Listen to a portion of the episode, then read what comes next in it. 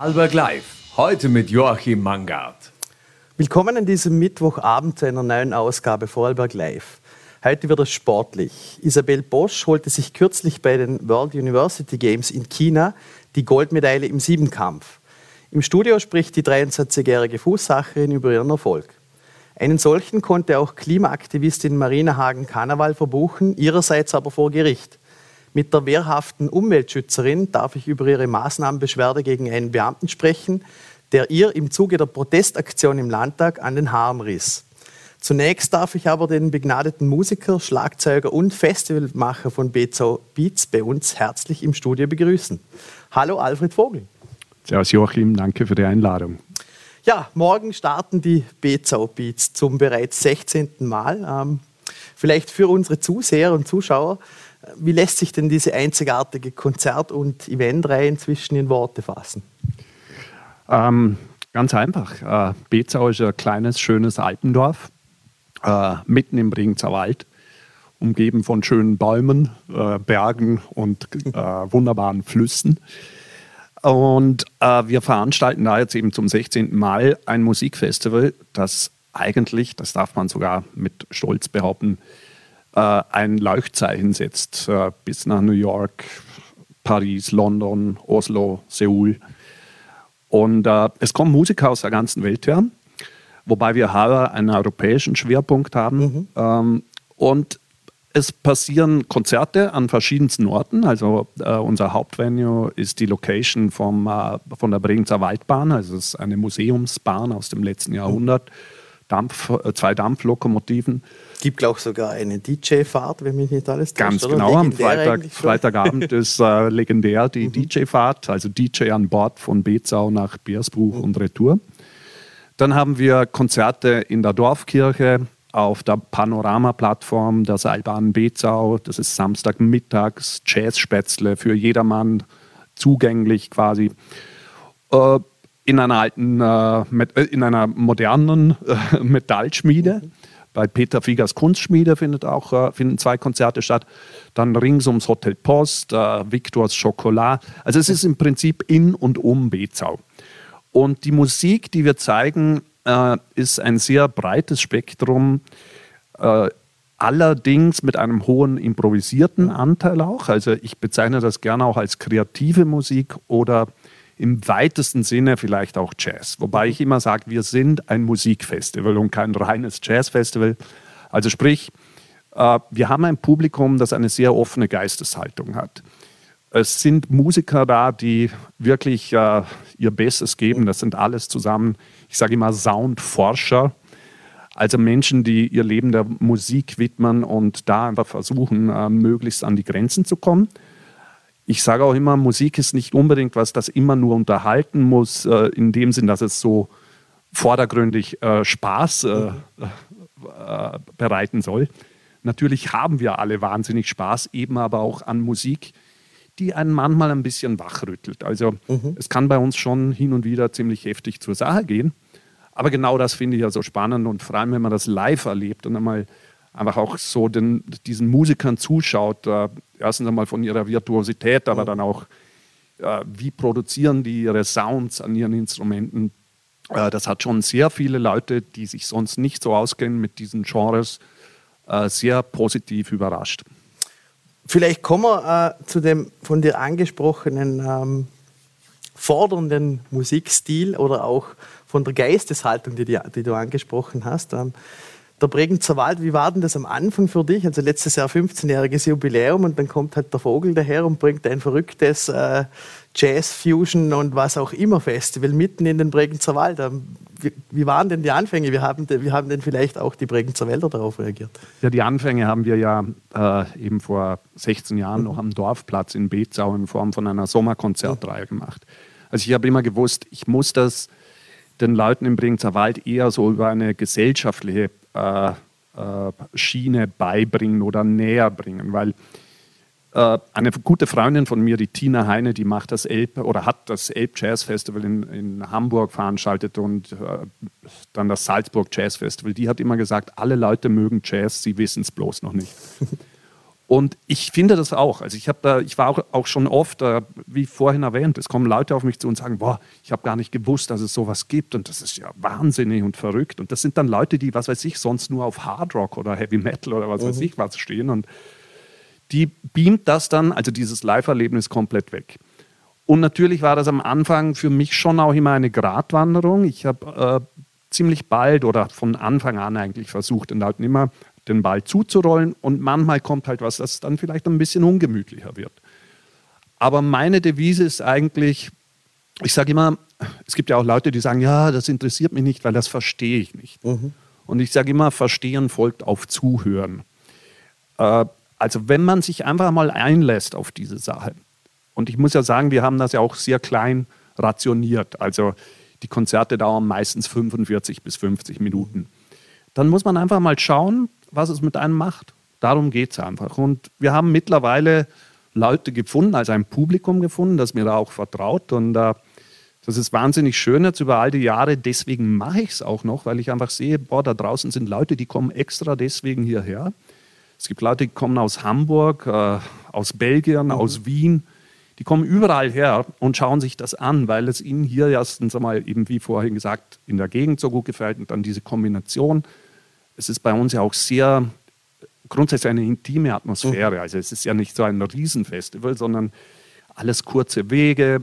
Die Künstler stehen oft auch im Publikum. Also es ist wahnsinnig kontaktfreudig und es hat wirklich so eine, ich sage immer ein bisschen während diesen drei Tagen seine Festival-Vibe. Also mhm. es ist einfach eine ansteckend positive Energie in der Luft. Und äh, ich würde sagen, es gibt Leute, also unsere Türen und Tore sind immer sperrangelweit offen. Natürlich würde es mich freuen, wenn noch mehr Einheimische auch mhm. daherkommen. Aber auch das, also es ist ja auch sehr familienfreundlich. Wir haben auch ein paar so Konzerte, die frei zugänglich sind. Es gibt einen Festivalpass. Also wir versuchen das so offen äh, wie möglich und so einladend wie möglich zu gestalten. Und äh, ich freue mich dann eigentlich so, die letzten Jahre sehe ich immer wieder, ah, die sind jetzt auch mal, die haben sich auch sehen lassen. Und wenn die dann einfach mal so äh, am äh, Sonntag dann auf mich zukommen und sagen, boah, das war jetzt einfach. Wahnsinn, dann weiß ich wieder, wieso ich es mache. Vielleicht auch, äh, wie viele Personen sind denn da beteiligt? Ähm, wie, wie, ist das äh, Festival aufgebaut und wie finanziert sich so ein Festival? Gerade auch in Zeiten wie diesen. Äh, Künstler finanzieren sich viel über Bookings, über äh, Konzerteintrittskarten, gerade auch mit der Plattenindustrie. Ähm, wie finanziert sich Beats? Also zuerst einmal die erste Frage. Wir sind eigentlich ein sehr kleines Team. Also in erster Linie äh, bin ich zuständig für die Programmation. Also ich, ich kur kuratiere das Festival, ich suche die Künstler aus. Das geht bei mir einfach, weil ich sehr, selber sehr viel als Musiker unterwegs bin, in Clubs und auf Festivals spiele und dadurch immer sehe, was los ist und was mir dann halt gefällt. Und ich denke dann, boah, das wäre jetzt super, das will ich mit Leuten teilen. Äh, so funktioniert einmal dieser Teil der Arbeit. Dann habe ich äh, zum Glück das Tourismusbüro von Bezau, das Vitus-Büro Wirtschaft und Tourismus, seit Anfang an hinter mir. Äh, die Mädels, allen voran, Madeleine und Lisa, die äh, leisten da wirklich mhm. äh, Wahnsinnsarbeit, weil das sind ja, das ist eigentlich nicht äh, auf ihrer Platte im Normalfall. Aber jetzt nach 15 Jahren, ich meine, Lisa ist eine professionelle Festivalmanagerin mhm. geworden, also mhm. Ähm, es profitiert die Gemeinde wahrscheinlich auch. Also es ist ja touristisch durchaus klar. attraktiv. Ich meine, es sind jetzt ja. schon Leute da, mhm. schon seit ein paar Tagen, die extra wegen dem Festival anreisen mhm. und dann halt in den verschiedensten äh, äh Hotels und Fremdenverkehrszimmer angeboten halt äh, da dann wohnen, klar. Ähm, also sprich, wir haben ein ganz kleines Team. Ich habe auch ganz allen voran noch der Martin Köchler, mhm der sonst in Höchst für den QV-Stadel verantwortlich ist. Also der ist vor Jahren auf mich zugekommen, hat gesa gesagt, hey Alfred, ich sehe, ihr macht das ja alles nur allein, wenn du mal Hilfe brauchst. Das habe ich mir nicht zweimal sagen lassen. Er ist jetzt, glaube ich, schon das fünfte Mal dabei. Hat auch seine Frau auf den Bezau Beats mhm. kennengelernt und mittlerweile haben die zwei ein Kind. Also, also wir sind ein sehr kleines Team. So. Und zum Zweiten, äh, wie finanziert sich das? Mhm. Wir haben natürlich äh, so ein circa ein Drittel Landesförderung mhm. vom Kultur- von der Kulturabteilung des Landes Vorarlberg. Dann haben wir einen Haufen private Sponsoren. Ich arbeite seit Jahren äh, quasi aus freien Stücken mhm. dafür, einfach aus Freude an der Sache. Und ich sage immer, für mich hat das so eine Umwegrentabilität, weil ich einfach über all die Jahre jetzt wirklich auch ein schönes Netzwerk zusammenbekommen habe und nicht das Gefühl habe, dass ich in Bezau irgendwie abgehängt bin. Und äh, dann natürlich ein Drittel Eintritts, äh, äh. Mhm. Wie gesagt, wir haben den Festivalpass, äh, da ist das ganze Programm, also es sind insgesamt 20 äh, Programmpunkte, äh, die sind damit abgedeckt. Dann gibt es Tagestickets und teilweise auch Einzeltickets. Mhm. Kommen wir aufs Programm zu sprechen. Europäischer Schwerpunkt. Ähm, was sind denn so die Highlights? Deine persönlichen Highlights? Wir haben letztes Jahr gesagt, äh, das Programm ist der Headliner. Ähm, wird heuer auch nicht anders sein, könnte ich mir vorstellen. Ähm, trotzdem, es sind so äh, Empfehlungen von dir oder Gusto-Stückerl. Ganz genau, ich äh, sage ja seit Jahren immer, es gibt keine Highlights, mhm. es ist das ganze Festival ein Highlight. Es geht mir eigentlich darum, ich will ja äh, den Leuten einfach zeigen, wie verschieden Musik sein kann. Also es, ich will irgendwie, ich habe so eine ganz offene Musizierhaltung auch. Also ich komme ja selber aus einer Zeit, wo ich noch als Jugendlicher in Rockbands gespielt habe und bin dann so, habe den, We den Weg zum Jazz und so improvisierter Musik habe ich eigentlich äh, erst nach und nach entdeckt. Und so programmiere ich ja auch das Festival. Es, also, es ist wie ein Puzzle zusammengestellt. Also das eine folgt dann aufs andere. Und dadurch tue ich mir immer schwer zu sagen, boah, das ist ein Highlight. Aber ich glaube, was ganz besonders wird, ist sicher das Konzert morgen Abend von Stian Westerhus mhm. in der Kirche. Das ist ein fantastischer norwegischer Gitarrist und Sänger. Äh, das wird sicher eine, ich würde mal behaupten, eine psychoakustische Erfahrung mhm. in der Kirche. Also er spielt da akustisch, zwar mit seinen Amps, aber die Stimme wird da einfach nur ganz klar ohne Mikrofon abgenommen und er hat dann einfach eine unheimliche dynamische Bandbreite. Mhm. Dann äh, haben wir am Freitag natürlich die DJ-Fahrt. Freitagabend ist immer toll. Mhm. Äh, es ist auch am Nachmittag ist schon so eine schöne Band hier, Atina Konto mit äh, ihrer Band Mother. Ähm, ich tue mir echt schwer, so Empfehlungen abzugeben. Dann Freitag das ist eine kulinarische, musikalisch-kulinarische Reise durch ganz Europa. Um das zu sagen. Ja, also, also wie gesagt, wo, woher kommen denn die ganzen Künstler? Also genau, genau, wir haben, mhm. also wir haben einige Künstler aus Deutschland. Mhm. Wir haben auch ein paar Vorarlberger am Start, der Fabio De Vigili mit mhm. äh, Florian King, Steven Moser, die sind beim Jazz-Spätzle Baumgarten am Samstag. Mhm. Äh, zwei davon spielen auch beim Billy Martin Improviser Orchestra mit. Billy Martin kommt aus New York. Das ist eine der Galionsfiguren des äh, kreativen Jazz seit mindestens 25 mhm. Jahren. Es ist der Drummer von Medeski, Martin und Wood. Also es ist eine ganz, ganz große Band, international. Dann haben wir eine ganze Truppe aus Portugal, aus Porto mhm. dabei, äh, weil wir so eine Kooperation haben mit dem Porto Jazz äh, Festival da unten. Dann äh, sehr viele äh, Musiker wohnen mittlerweile in Berlin, Köln. Es kommen ein paar, glaube ich, aus Dresden. Drum Glück mit der Deutschen Bahn, dass die alle da sind. Im Moment, wir haben gerade die ersten sind eingetrudelt, alles pünktlich. Also Daumen drücken. Und wir haben auch ein paar Schweizer gleich morgen, auch sicher eine, eine empfehlenswerte Truppe. Äh, eine österreichisch-schweizerische Truppe, The Great Harry Hillman mit äh, Eddie Nulz. Äh, mhm. Und zusammen treten sie auf als The True äh, Harry Nulz, glaube ich.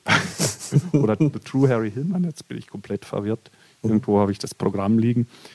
Äh, wie auch immer. Also, das ist ein bisschen so. Ich habe auch versucht, einfach in den letzten Jahren auch grundsätzlich halt auch durch die Covid-Erfahrungen. Mhm.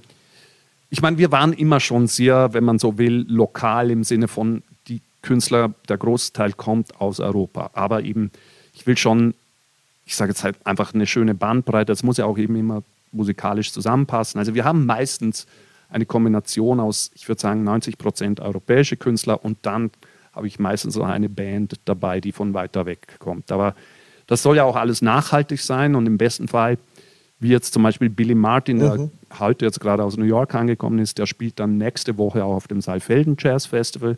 Der ist jetzt eine ganze Woche in Europa, also das macht dann mhm. so gesehen auch Sinn. Und ich würde sagen, 95 Prozent der Musiker kommen alle mit der Bahn. Mhm. Und teilweise mit, mit Öffis bis nach Bezau. Also, Nachhaltigkeit äh, zählt. Ja, da muss ich mich mhm. auch bei den Musikern bedanken. Also wir haben schon so Shuttle-Service, aber wie gesagt, wir haben ja ein kleines Team.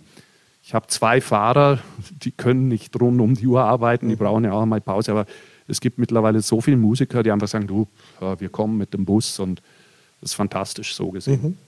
Stichwort Musiker. Ähm, wie steht es denn um deine persönliche Karriere und äh, wirst du auch selber hinter dem Schlagzeug Platz nehmen beim eigenen Festival natürlich. Ja, also jetzt wieder mal. ja? Ich habe zwar, es stimmt nicht ganz, ich habe auch letztes Jahr bei einer Session dann noch kurz mitgespielt, aber ich habe jetzt so drei oder vier Jahre Pause gemacht, so quasi mit einem äh, Konzert einer meiner Bands, weil ich einfach äh, irgendwie mich so auf die Organisation konzentrieren wollte. Jetzt hat mir aber eine Band abgesagt vor ein paar Wochen schon und ich habe diese neue Truppe am Start, Into the Big Wide Open, das sind Super Cats aus Berlin mhm.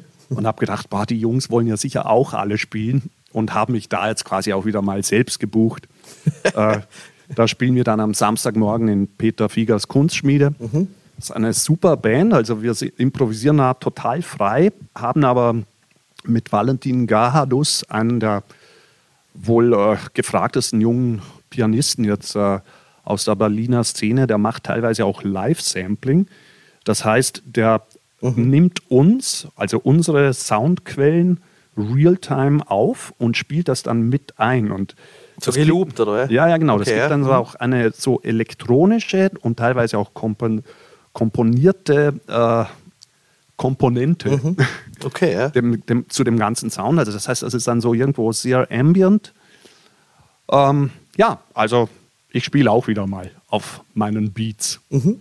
Ja, vielleicht abschließend noch, äh, morgen geht's los, 17 Uhr, äh, Apro im Hotel Post mit Hilde. Genau, ähm, eine Frauenband, mhm. äh, sind vier Mädels so aus der Kölner Szene. Ich habe die irgendwie so ganz zum Schluss, das, ich habe das ganze Festivalprogramm äh, stand eigentlich schon und dann kommt plötzlich, ich habe von denen noch nie gehört, dann kommt plötzlich eine Mail, also das war wirklich kurz bevor ich online gegangen mit, bin mit dem Programm und dann habe ich mir nur gedacht, hm, also ich fand die so super, die haben so was Leichtes und Luftiges und ich habe mir dann gedacht, hm, also wenn ich die jetzt heuer noch haben will, dann muss ich die irgendwie, ich kann die nur noch an den Anfang stellen. Und so kam dann diese Idee mit mhm. dem Apero im Hotel. Und das wird wahrscheinlich auch ein bisschen so halbakustisch sein. Das Hotel Post hat einen sehr schönen großen Raum, äh, der normalerweise jetzt so für Yoga genützt mhm. wird, aber da gehen locker 150 Leute rein, bestuhlt, äh, mit Blick auf eines der schönsten Felder in Bezau. Also man sitzt quasi in der Couch und schaut ins Grüne und kann dann der Hilde äh, Zuhörer. ja, äh, das hört sich sehr verlockend an. Ähm, da sind wir gerne dabei. Äh, sage mal vielen Dank für den Besuch im Studio. Ähm, sehr gerne, danke für die Einladung. Viel Erfolg fürs Festival und viel Spaß, vor allem mit der Hildemorn und natürlich mit sämtlichen Acts und Programmhighlights von BZO Beats. Vielen Dank, Joachim. Bei den Hochschulspielen, den World University Games in China, holte sich Isabel Bosch die Goldmedaille im Siebenkampf. Im aus Termingründen voraufgezeichneten Gespräch spricht die 23-jährige Fußacherin über ihren Sport und die Spiele in China. Herzlich willkommen und Gratulation zur Goldmedaille Isabel Bosch. Vielen, vielen Dank. Äh, Ende Mai waren Sie noch bei uns zu Gast, freudestrahlend vom ersten großen äh, Hypo-Meeting in Götzis. 6021 Punkte standen dazu Buche. Ähm, als erste Vorarlberger Siebenkämpferin die 6000 Punkte Marke geknackt. Und jetzt direkt gestern, glaube ich, gelandet wieder zurück genau. aus China. Sieben Kampf Gold World University Games. Ähm, bei ihrem Sieg damals haben sie gesagt, es wird wohl noch eine Weile dauern, bis die ganzen Eindrücke und Erlebnisse realisiert sind. Äh, wie schaut es denn jetzt aus? Puh, ja, also das eine habe ich mittlerweile verarbeitet, so wie Götz ist. Das, was jetzt gerade war, braucht natürlich noch ein wenig Zeit. Es sind so viele Erlebnisse und so viele Wettkämpfe, unglaubliche Wettkämpfe die letzte Zeit. Also ich bin immer noch am Verarbeiten, ja. Mhm. Vielleicht äh, blicken wir China. Ähm, was war denn das für ein Erlebnis? Ich glaube, nach der Olympiade ist das das zweitgrößte äh, Event generell, wo Sportler beteiligt sind. Ähm, wie waren da die Eindrücke? Also es ist unglaublich. Mhm. China ist wunderschön, mir hat es mega gefallen, ich bin begeistert. Egal ob von den Menschen, von der Natur, es war wunderschön, und die Stadt. Also du merkst, dass sie da wirklich dahinter sind. Athletendorf unglaublich. Also unglaublich. Mehr kann ich eigentlich wirklich nicht dazu sagen. Wir warten der Empfang zu Hause. Schön. Also der Familie, bis jetzt war alles noch gemütlich. Klar, ich bin erst gestern Vormittag heimgekommen. Mhm. Viele schaffen noch. Jetzt gehen dann die Feste, also Feste in Anführungszeichen los. Oder jeder möchte da einen Empfang machen und dort was machen. Mhm. Ja, jetzt haben Sie auch schon angesprochen, Sie haben ja doch einige Wettkämpfe hinter sich. Ist jetzt mal Zeit äh, abzuschalten für eine Pause oder geht es da gleich weiter? Jein, also jetzt sicher, die Tag habe ich es lockerer. Die nächsten Wettkämpfe sind natürlich schon geplant. Ende Monat sind wir noch mit der Staffel beim Diamond League Meeting in mhm, Zürich. Mhm. Wahrscheinlich wird noch Ende September ein Wettkampf geplant sein. Und ja, aber ich muss jetzt erstmal mit dem Trainer kommunizieren, wie es weitergeht. Mhm. Ähm, vielleicht kommen wir noch einmal zu Ihrem äh, sportlichen Erfolg in China. Sie waren ja schon dem, am ersten Wettkampftag auf Medaillenkurs. Ähm, wann haben Sie sich denn zum ersten Mal gedacht, so, jetzt geht es in Richtung Gold? Ähm, noch ein Weitsprung tatsächlich. Mhm. Also, 6,38 Meter, glaube ich. Genau, genau. Also ich habe davor mich noch nicht so viel damit beschäftigt. Also ich habe am Vorabend natürlich mal Konkurrentinnen angeschaut oder mal gesehen, wer alles dabei ist. Und dann habe ich schon gedacht, so, pff, du musst halt zuerst auch mal die Leistungen von Götzis wiederholen. Mhm. Und auch der erste Wettkampftag, ich habe gesehen, ich möchte wie ein Götzis mit Spaß angehen und dann schauen wir, wo es angeht. Und ich habe dann gewusst, dass ich eigentlich auf Platz 2 bin, aber habe noch nicht gewusst, wo oder wie ich stand. Und erst mhm. vor dem Weitsprung habe ich gefragt, wie wenig Punkte mir auf Platz 1 will fehlen. Und ja, nach Weitsprung habe ich dann die gelbe Startnummer gekriegt, wo mhm. kennzeichnet oder man ist die Führende. Und dann wollte ich es eigentlich nicht mehr aus der Hand nehmen lassen. Mhm. Dann kam sie wirklich zum finalen Showdown mit Druckerinerin äh, Julia Loban, 800 Meter Lauf. Ähm, wie war denn das?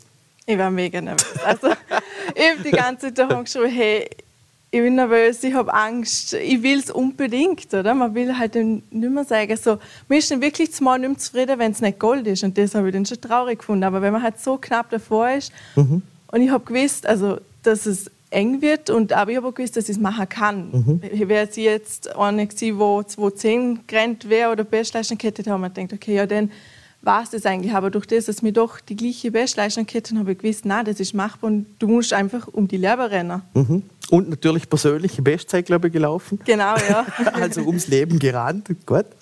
Ähm, Vielleicht kommen wir generell äh, World University Games, die zweitgrößte Sportveranstaltung dieser, dieser Art. 10.000 Athletinnen und Athleten aus 120 Nationen. Ähm, wie war denn das untereinander, dieses Treffen auf Athleten und Athletinnen aus den anderen Nationen? Wie war, verlief die Organisation? Also es war natürlich cool, wirklich von der ganzen Welt die Athleten sind.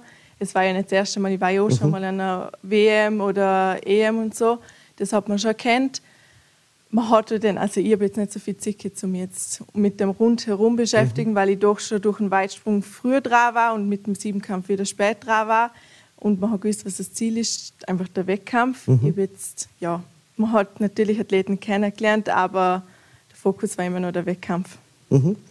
Siebenkampf, was, was fasziniert Sie denn da an diesem Sport? Also er wird ja auch oft als Königsdisziplin aufgrund seiner Vielfalt und, und auf seiner vielfältigen äh, Möglichkeiten äh, bezeichnet. Ähm, was, was fasziniert Sie persönlich an dieser Sportart? Die Vielfalt. Mhm. Also ich sage, Sprint ist gut und recht, aber es wird, finde ich, persönlich langweilig und wenn es dann einmal nicht läuft, dann ist es zäh. Aber im Mehrkampf ist halt doch, wenn einmal mhm. eine Disziplin nicht geht, geht der andere dafür besser. Und geht, dass du wirklich überall einmal was mitnehmen kannst und daraus lernen kannst, das finde ich schön. Mhm. Welche äh, Disziplin ist denn am schwierigsten zu kompensieren? Oder ist das persönlich bei es jedem ist persönlich, anders? würde ich sagen. Mhm. Also jeder hat Disziplinen, was am besten liegen und welche am schlechter liegen. Klar, meine ist jetzt sicher mal der Hochsprung, was nicht die beste ist. Mhm. Kugel wird finde ich jetzt. Ja, man weiß, dass man in die investieren muss, was nicht läuft, aber man muss in die investieren, was halt gut sind, um das zu fördern. Und da ist halt wirklich jeder unterschiedlich. Mhm. Ähm, von offizieller Seite heißt es ja auch oft bei den Olympischen Spielen Prinzipien Fairplay, Toleranz und Freundschaft. Ähm, haben Sie dieses Gefühl auch miterleben können in China? Ja, voll. Also ich, vor allem Mehrkämpfer finde mhm. ich wir sind wie eine Familie. Ich finde, Sprinter gehen auf den Platz, machen die Rennen und den Ganzen wieder. Aber wir verbringen doch zwei Tage miteinander. Man feuert sich an, man unterstützt sich, man ist füreinander da. Und das, finde ich, ist halt wirklich, was oder mehr kein Fuß macht. Mhm. Ähm, wie pompös waren denn die Feierlichkeiten? Also wenn wir vielleicht an die Eröffnungsfeier denken. Ja, also unglaublich. Also da, aber ich habe mir nichts anderes erwartet. Also man kennt China, man weiß, dass sie, wenn sie was machen, das gehörig machen, mhm. oder?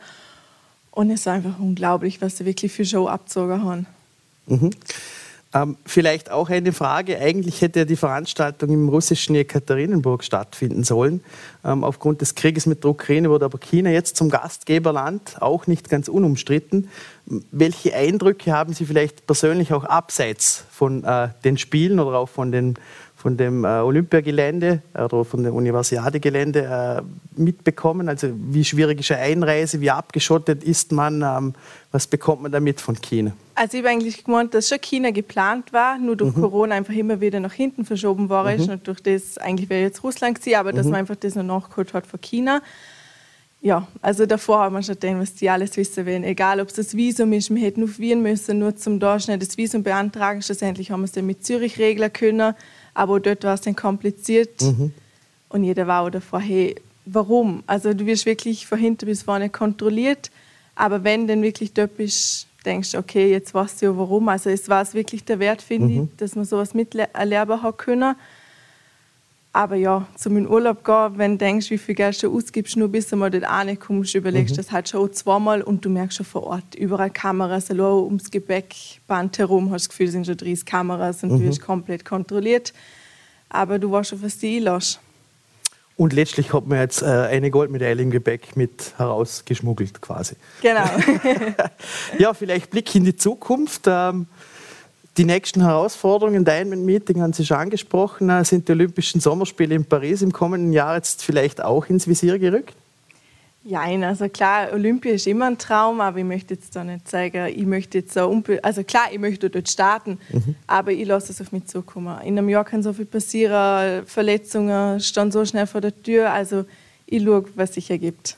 Den äh, möchte ich mich auch äh, von Seiten von Vorarlberg Live noch einmal recht herzlich bedanken und gratulieren zu dieser hervorragenden Leistung und ja, viel Erfolg weiterhin und viel Spaß beim Feiern jetzt, beim Wohlverdienten. Vielen, vielen Dank. Abschließend haben wir noch via Zoom im Vorfeld der Sendung mit Marina Hagen-Karneval gesprochen. Die Klimaaktivistin befindet sich gerade unterwegs nach Deutschland, hat sich aber die Zeit genommen, über ihren Etappensieg vor Gericht wegen einer Maßnahmenbeschwerde Auskunft zu geben. Herzlich willkommen bei Vorarlberg Live, Frau Hagen Karneval, direkt aus dem Zug. Deswegen vielleicht an unser Publikum, entschuldigen Sie bitte die Verbindungsprobleme, wir tun unser Möglichstes. Frau Hagen Karneval, äh, vielleicht erklären Sie unserem Publikum kurz, worum sich Ihre Maßnahmenbeschwerde gegen diesen Beamten des Verfassungsschutzes gedreht hat. Ja, genau. Es ging konkret darum, dass der Mann mich an meinen Haaren gezogen hat, als er versucht hatte, mich äh, von der Tribüne beim Landhaus wegzubekommen. Wir haben friedlich die Landhaussitzung unterbrochen, die Landtagessitzung unterbrochen. Und dieser Mann hat mich, anstatt äh, dass er dem normalen Protokoll folgt, an den Haaren gerissen.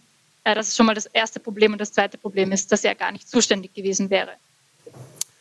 Das haben wir heute auch schon in der V-Plus-Berichterstattung mitbekommen. Vielleicht, wie hat denn das Gericht jetzt entschieden?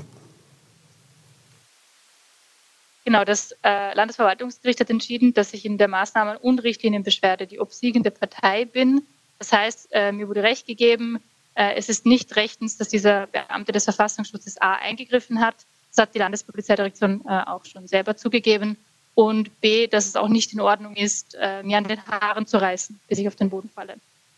Ähm, wobei, da muss ich jetzt korrigieren, weil die Landespolizeidirektion äh, im weiteren Nachgang jetzt wiederum sagt, dass dieses Eingreifen durchaus rechtens war. Also Sie werden wahrscheinlich auch Einspruch einlegen oder weitere Rechtsmittel suchen. Ähm, wie reagieren Sie darauf? Ähm, ich habe jetzt die Frage nicht ganz verstanden.